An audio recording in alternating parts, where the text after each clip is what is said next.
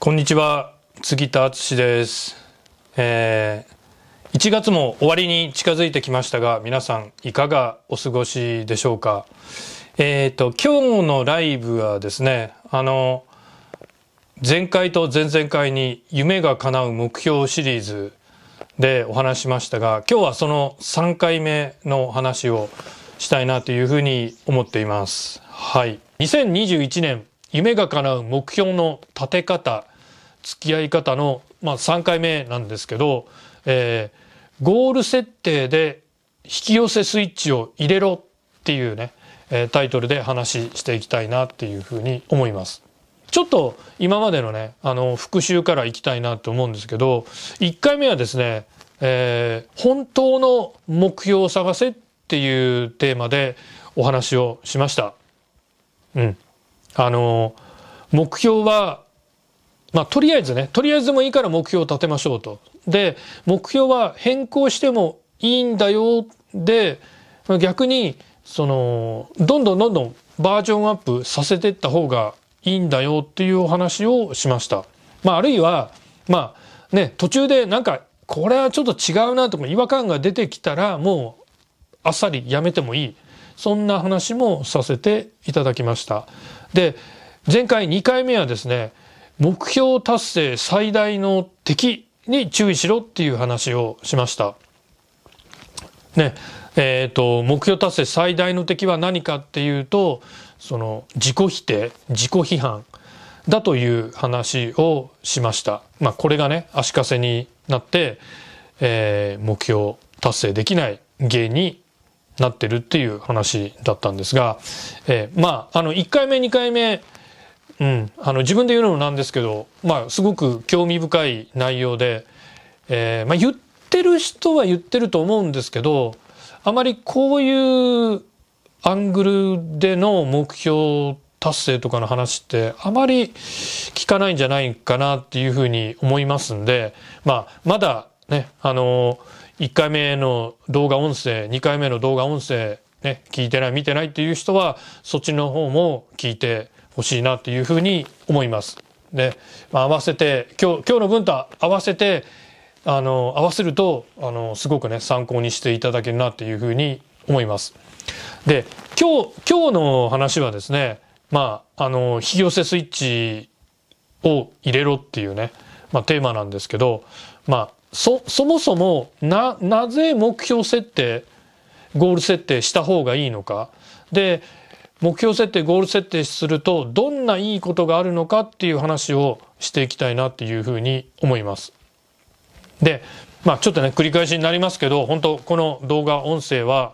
現状を変えたい。あるいは、ね、あの、理想の未来を引き寄せたいという人には参考にしていただけると思います。なので、まあ、これをね、この私の話を聞いてですね、えー、あなたの夢実現、願望実現に役立ててほしいなというふうに思います。で、えー、まあ、ちょっとね、本題に入る前にですね、お話ししたいことがありまして、まあ、あの、ちょっとそれ、話は本題からそれるんですけど、実はね、あの、この動画っていうのは、私のクライアントさんとか、えー、うちのチームメンバーも、まあ、あの、見てくれてるんで、えー、うちのチームメンバーなんかも意識して話をしてるんですが、で、えっ、ー、と、つい数日前にですね、あの、うちのチームメンバーに、このね、目標のことの話題になって、ちょっと話をしてたらですね、えー、まあ、まあ、そ、そもそもなぜね、目標を立てた方がいいのか、立てる必要があるのかとか、目標を立てるメリットってどういうことなんですかっていうのがちょっと話題に出てきまして、うーん、そんなん当たり前違うんなんてね、僕は思ってたんですけど、あの、まあ、そもそも、まあ、な、なぜ目標を立てる必要があるのかっていうね、そういう、こう、意見というか話が出てくる背景には、まあ、これは僕の憶測ですけどね、まあ、ひょっとしたら、その、目標っていうね、言葉自体になんかね、ネガティブなイメージを持ってる人、まあ、うちのチームメンバーは持ってるたのかなとかね。まあ一般的にも結構ね、目標という言葉自体にネガティブなイメージ持ってる人多いのかなっていうのをなんかちらっと考えたりなんかしました。まあ、あの、あなたはそうじゃないかもしれないんで、まあそうじゃない人もね、ちょっとね、参考になるんで、この続きもね、聞いてほしいなって思うんですけど、まあ、まあ、考えてみたらですね、この日本人が抱く目標設定のイメージって、あのー、まあ、例えば、えー、会社とか学校とかね、組織の、な、組織にいて、その、お上からとか組織から与えられる、まあ、半ば押し付けられるようなイメージが、やっぱりあるのかなっていうふうに思います。で、まあ、あるいはですね、こう、人目を気にしながらとか、世間体を気にして、世間体からね、その目標とかを立てる、設定するっていう、まあ、そこにはね、やっぱり目標とか目標設定するっていうこと自体に、あんまりこうね、喜びがないんじゃないかなていう、まあ、いわ、まあ言ってみれば、まあなんか目標というね、言葉のイメージに対して、いわゆるこう、ノルマ的な発想、ノルマ化しちゃってるっていうところが、まあね、あの人によってはあるのかなっていうふうに、ちょっとうちのスタッフと話してて思いました。で、まあ本来はね、本来は目標っていうのは、こう人から与えられるものとかじゃないし、なんか強制されるもの、ノルマでもないし、まあ本来は自分の意思で好きに設定すべきもの。まあだからそこにはね、自由もあるし、あやっぱりね、その、まあ一種のこう憧れみたいなじゃないですか。かこうなったらいいなっていうね、必ずなんかこうポジティブな感情が本来はついてくるものなんですけど、まあ、えっ、ー、と、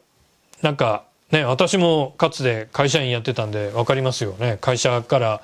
えー、売上目標いくらとかね、1億とか、いやそうは言ってもな、なんてね、こう考えたりしたこともあったんで、よくわかりますけど、だからそういうのではなくて、本当まあ、自分自身が好きで、えー、自分自身が、まあ、欲しいものとかね、なりたい自分とかなんですよ。もね、あの、設定すべき目標とかゴールっていうのはね。で、まあ、また、まあ、ちょっとそもそも論になっちゃうんですけど、まあ、そも、そもそもね、考えてみれば、あんまりね、日本人って目標設定、ゴール設定が、あの、得意な民族じゃないの、まあ、はっきり言って得意じゃないっていうよりはもう苦手っていうのがあるんじゃないかなっていうふうに、もう思いました。自分もね、振り返ってみて。まあどうしてかっていうと、やっぱり、その、ね、えっ、ー、と、まあ好き勝手に自分の好きなように目標、ゴール設定してもいいよっていうと、やっぱりこう、当然ながらその人の個性が発揮されるわけですから、ね、人と違ってくるじゃないですか。で、日本の社会ってっていうのは、まあいい面ももちろんあるんですけど、やっぱりすごい和を重んじて、まあ、まあ言えば同調圧力みたいなものもやっぱりありますよね。だそういう社会環境の中で、そもそもこう、ね、あの、自分自身に徹してゴール設定、目標設定するっていうのは、やっぱり、うん、文化的にもそれをあんまり良しとしないようなところはね、正直あるのかなって思います。まあでも、ね、あの、そのもう、ね、もう20、21世紀も20年、え経ったんですからいいいいんですよ、本当あの、自分の思うゴールを設定して、もういい、生きていける、生きていい時代だと思います。で、あ、あとね、そう、ちょっと言っておきたいのは、その、もし、その、どうしてもね、も、どうしてもっていうか、どうしてもじゃなくてもいいんですけど、目標という言葉にいいイメージが持てない人は、あの、言い換えていいと思うんですよね。あの、今日わ、わざと目標っていう私言葉以外にゴールっていう言葉を使ってるんですけど、まあ目標っていう言葉じゃなくてゴールってね、言い換えてもいいと思いますし、夢でもビジョンとかね、あるいはもうがん、ストレートに願望っていうね、えー、そういう、えー、言葉を使ってももちろんいいかなと思います。なんか自分のね、しっくりする言葉に置き換えてもらえればなっていうふうに思います。まあよくね、コーチングの世界では、まあゴール設定って言い方もします。あの、目標設定って言い方もしますけど、ゴール、ゴールとかゴール設定っていうね、あの、言い方をよくしますよね。なんで、えー、ちょっとまあ今まで目標設定っていうふうに、あの、私も話してきたんですけど、えー、まあこっからはね、あのゴ、ゴールっていう言葉をちょっと意識して、えー、使っていきたいなっていうふうに思います。で、えっ、ー、と、まあちょっとね、ここまでが、やっと本題に入れるんですけど、まあ、な、なぜゴール設定するといいのかっていうね、話ですけど、まあ、あの、答えはね、本当シンプルです。シンプルです。で、えー、杉田が考えるゴール設定っていうのは、まあ、夢ですね。まあ、こうなったらいいなとか、こうしたいとかね。えー、それを叶えるための、まあ、引き寄せのスイッチを入れるっていうような感覚です。えー、あるいは、こう、潜在意識ってね、あの、聞いたことあると思いますけど、その、えー、なんか、夢とか願望実現にはすごいね、こう、えー、潜在意識が深く関わってるんだっていう話はあなたもねどっかで聞いたことあるかなって思うんですが、えー、そのあの願望を実現するために潜在意識をうまく作用させる活用させるためのこの鍵になるのがゴール設定っていうふうに、えー、杉田は考えています。でまああのそのゴゴール設定と潜在意識の関係なんですけど、あの、ちょうどね、は、あの、こう、願望実現において潜在意識はどういうふうに働くかっていうと、まあ、この例えが分かりやす僕も人から人からね聞いたんですけどこの例えがすごく分かりやすかったんですけどまああの潜在意識私たちみんなが持っている一人一人が持っている潜在意識っていうのはあのカーナビみたいなもんだっていうね。カーナビもね目標を、え目的地を入れないとあのルートを検索してくれないじゃないですか。ルートを示してくれないじゃないですか。それと同じで、えー、潜在意識さんにですね、えー、私はここに行きたいって言ってゴール設定したらもうあのスーパーコンピューターのようにですね、というかもうスーパースーパーコンピューター AI 以上かもしれないですね。うん。潜在意識が、あの勝手にルート検索してくれるんですよ。で、ゴールに到達するまでに必要な情報をこう引っ張ってきてくれたりとか、あるいは場合によっては必要な人に合わせてくれたりとか、何かね、えっ、ー、と、チャンスが訪れたりとか、えっ、ー、と、勝手に潜在意識がやってくれるんですよ。こういう話は聞いたことあるかなと思うんですけど、なそういうね、潜在意識の持ってるすごいこう、パワーを、サポートを引き出すためには、やっぱりそのゴール設定っていうのをする必要があります。で、あの、ちょっと話はそれますけどね、本当ね、せんあの、私も、ね、ゴール設定して、えー、そのゴール、目標達成をいくつもね、今まで経験してきましたけど、まあ本当ね、毎度毎度、うん、いやまあ潜在意識ってね、本当あの、すごい力を秘めてるなっていうふうに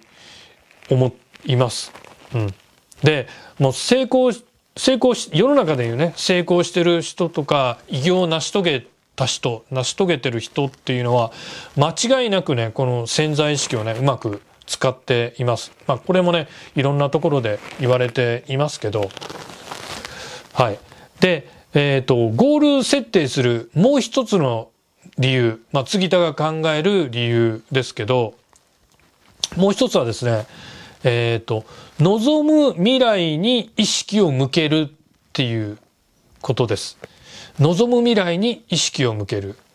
で、えっ、ー、と、望む未来に意識を向けると、同時に望まないことを意識から排除することができるんですよ。こ僕はここがねすごく重要な部分かなって思うんですよね。で、えっ、ー、と当然あの誰しもまあ目標設定ゴール設定してもいや本当にできるかなとか大丈夫かなとかなんかえっ、ー、ととんでもないこれこのゴールには行きたいんだけどとんでもないことがねダークサイドとして起こるんじゃないかなとかってねまあ多かれ少なかれ考えたりするもんですよ。でもね、まあ、これもよく言われますけどそのネガティブなことをやっぱり思い描いていると本当そっちに引っ張られちゃうんですよね。でその引っ張られないためにもの逆に望まないことを意識から排除するっていうのはすごい大事なことでだからこそもう望む意識に意識を向けて望むものにフォーカスするっていうようなイメージですよね。だからこれはあの意識の世界なんで、まあ、いわゆる潜在意識に対して潜在意識の方ですよ。でえっ、ー、と、まあ、僕は思うのに、あの、潜在、ね、人間の9割ぐらいが潜在意識で、まあ、健在、それに対して潜在意識はわずか1割ぐらいですよで、その潜在意識はもうね、すごい、えー、力がある、パワーがあるっていうふうに、えー、言われてます。で、だからまあ逆にねちょっと誤解されてる部分もあるんじゃないかなと思うんですけどその潜在意識の方がねあの強調されてるって言ったらあのちょっと語弊があるかもしれないですけどあのねこう潜在意識をクローズアップするとだから潜在意識意識の方はどうでもいいのかっていうとあの僕はその意識潜在意識をうまく活用するには逆にそのまあ思考とか理性の部分ですよね。まあ潜在意識って言い換えてもいいと思うんですけど、えー、潜在意識に対しての潜在意識思考理性の部分を変えていくでその自分の考え方精神性その辺をあの進化させていく必要があるかなというふうに僕は考えてます。はい。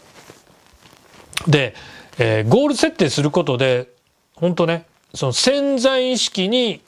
こう、ゴールを入力して、インプットして、まあ、その、潜在意識のとてつもないパワーを味方につけることもできますし、で、潜在意識の方で、望む未来に意識を向くことができるんですよ。ゴールをね、設定すると繰り返しになりますけど。で、あ、そうそう。あの、まあ、正確に言うとですね、ゴール設定した時点では、まあ、正確に言うと、まあ、望む未来に意識を向け始めるって言った方が、まあ、正確なね、表現になるかなって思います。あるいは、望む未来に意識を向けると心に決める。えー、まあここ重要だと思うんですけど。だからあの当然あの私まあこういうこういう自分なりに研究しながらこういうことをねやってきた私ですら今でもやっぱりね望まないことをイメージしちゃうこともあるわけですよ。そういう時にあああだいこういけねじゃあ望む意識にもう一回こう望む未来に意識を向けようっていうふうにこう修正していくわけですよ。なので、えー、ゴールを設定するっていうことは望む未来に意識を向けると心に決めるっていうことも言えるかなっていうふうに思います。でまあそのあのゴールをね設定した後はですねその望む未来に意識を向け向け続けてで同時に望まないことを意識からこう追い出していくっていうことが必要なんですけどまたこれはこれでちょっと深いテーマになってくるんでこれについてはねまたあの別の回に話したいなというふうに思います。でえっ、ー、とね今日お話ししたい中でもうもう一つねちょっと重要なことがあるんで、えー、ちょっとお話ししときたいなというふうに思います。でえー、何度も繰り返しになりますけど本当潜在意識は夢と成功を引き寄せてくるとてつもないね能力とパワーを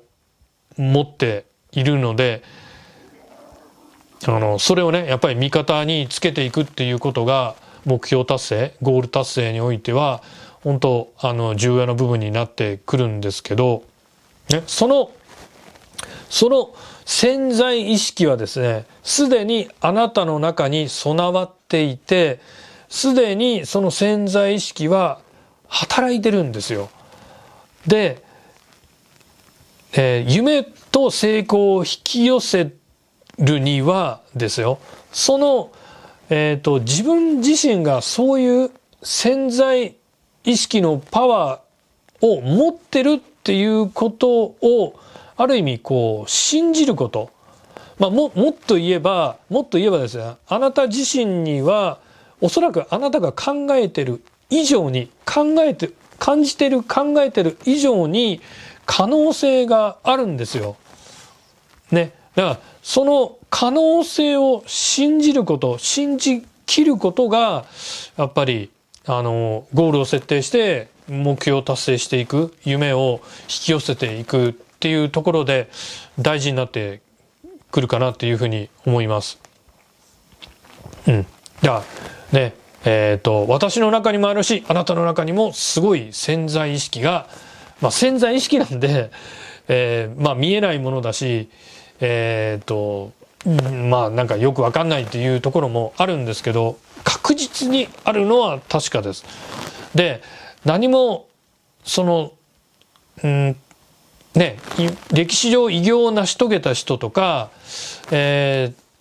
ー、まあすごく成功してる人とかがすごい能力を持ってるわけじゃなくってあの能能力その生まれつきの能力的にはほとんど誰も変わらないんですよね人間はね。うん、ほとんど差はないんですけどどうしてそのすごい偉業を成し遂げる人とそうでない人の差が出てくるかっていうとまあやっぱりねこの一つはえー、健在あせごめんなさい。潜在意識の使い方。で、あるいは、あの、潜在意識をうまく働かせるための、こう、思考とか、思考のパターンとか、えー、理性の使い方とかね、そこの違いだけなんですよ。なんで、その、偉業を成し遂げた人、あるいは、まあ、歴史上にね、こう、名を残さなくても、あの、おそらく間違いなくですね、その、有名人じゃなくても有名にならなくてもすごい幸福度の高い思い通りの人生を歩んだ人っていうのはねあのいるはずなんですよ。で、えー、別にそのねえー、偉業を成し遂げたから偉くって、えー、偉業を成し遂げてない人生は良くないとかっていうんではなくってまあ、偉業を成し遂げてなくってもねその幸福度の高い思い通りの人生を歩歩んだ人あるいは僕なんかはもうそんな偉業を成し遂げたいとは思わないですけどやっぱりね幸福度の高いね思い通りの人生をあのこの後も歩んでいきたいなんてというふうに思っていますけどあのまあ、そこの違いは本当ねどどっから来てるかっていうと潜在意識を含めてねあの自分の可能性を信じきってゴールを設定してそのゴールに向かってコツコツ、えー、行動した人がね、えー、偉業を成し遂げたり幸福度の高い思い通りの人生を歩んだ人ではないかなっていうふうに思います。はい。まあ本当ね、突き詰めれば、本当突き詰めればそれだけなんですよ。まあ人間一人一人にはね、あの持って生まれたものとしては大きな違いはないんですがでもこのね潜在意識の使い方とかゴール設定とか、まあ、この辺で、ね、大きくあの人生に差が出てくるんでだからですね、まあ、今日最後言いたいのは本当自分の人生あ自分の可能もう一回言いますね 自分の可能性を信じて信じきる。自分の可能性を信じて、自分の可能性を信じきる。そこからね、その違い、え、結果を作るっていうところは来てるんだっていうことは、えー、知っておいてほしいなっていうふうに思います。で、えっ、ー、と、まあちょっとゴール設定と夢との関係で、あの、具体的な例を挙げた方が分かりやすいかなと思うんで、ちょっと最後に、えー、私自身のね、例を簡単に話して、えー、今日の話は閉じたいなっていうふうに思うんですけど、あのー、杉田の場合はですね、えー、っと、あの、かたくなに頑固に、こう、田舎暮らしっていうね、ライフスタイルを追求してきました。で、20代の半ばで、いや、もう、あの、田舎暮らししたい。ね、そういうライフスタイルで人生を送りたいっていうのに、まあ、ある意味こう目覚めましてで、えー、20代の後半で、えー、まあ東京からですね北海道にこう移住したんですけど、えー、まあそその時もねやっぱりあのある意味あんまりその時はまだ意識はしてなかったですけどごね、えー、北海道に移住するっていうゴールを設定していろいろあの行動したりしてました。であのしかも移住してこう農村部に暮らしたいっていうね夢があったんですけどまあよそ者がですねほいっと来てそんな農村部になんか簡単に住めないわけですよ。でもあの本当その田舎暮らしをするっていうねゴール設定をしてったらですねまあまさにね潜在意識が働いてたと思うんですけどいろんなこう有益な情報が飛び込んできたりとか、えー、その農村部で家を借りて暮らすっていうのを応援してくれる人が出てきて、まあ、地元の人がですねあのその家主さんにまあ交渉してくれて杉田さんっていうね若い人がこう住みたいって言うから貸してあげてよみたいなその交渉の代理人みたいなこともねやってくれたりして、えー、私は20代の後半にあの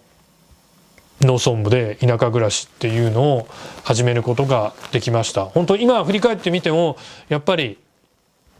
あのねその田舎暮らしをするっていうねゴール設定をしたからそういう現実を夢を引き寄せることができたんだなっていうふうに思います。まあ本来当当時は大変だったんですよ。今、そうそうそう。今、移住っていうとちょっとね、あのコロナのこともあって、地方移住ってちょっと流行ってるみたいで、まあそれはいいんですけど、ね、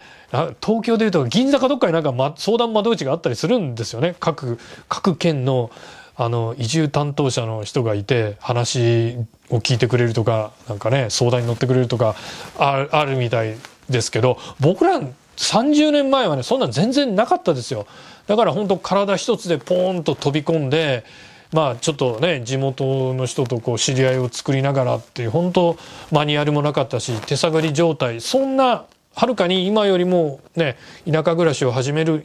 都会の人間が移住して田舎暮らしを始めるっていうのはいろいろ今よりもあのまあアドバンテージが低かった時代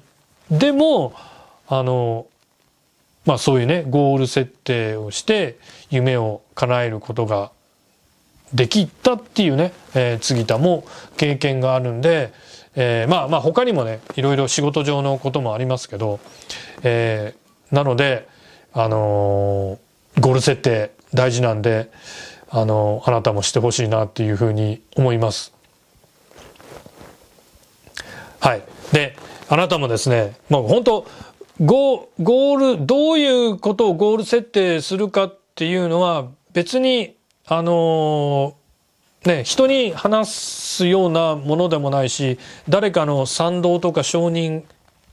もうその夢を叶えていく中で賛同とか承認はあった方がいいですけど、で、初めから賛同とか承認をえー、得る、得る必要もないですし、本当自由に決めていいわけですよね。過去にとらわれることも全くないんで、本当だからそういう意味で遠慮せずに、諦めずにゴール設定をあなたもしてほしいなっていうふうに思いますし、そして、えー、一つずつ夢を叶えていってほしいなっていうふうに思います。で、私もね、あの、まだまだ叶えたい夢があるんで、それに向かって、えー、ゴールを設定して、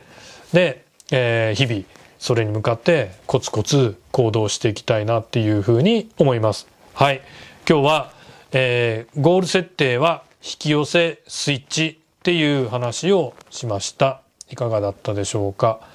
はい。えっ、ー、と、最後にですね、ちょっとお知らせをして終わりたいと思います。えー、次田の最新電子書籍、コロナフリービジネスの作り方、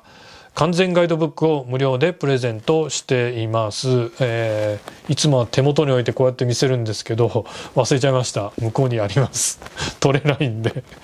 はい。えっ、ー、と、概要欄にですね、リンクを貼っておきますので、まだ、あの、コロナフリービジネスの作り方、作り方、完全ガイドブック読んでない人は、ぜひ、ダウンロードして読んでみてください。それでは次回またお会いしましょう。さよなら、杉田でした。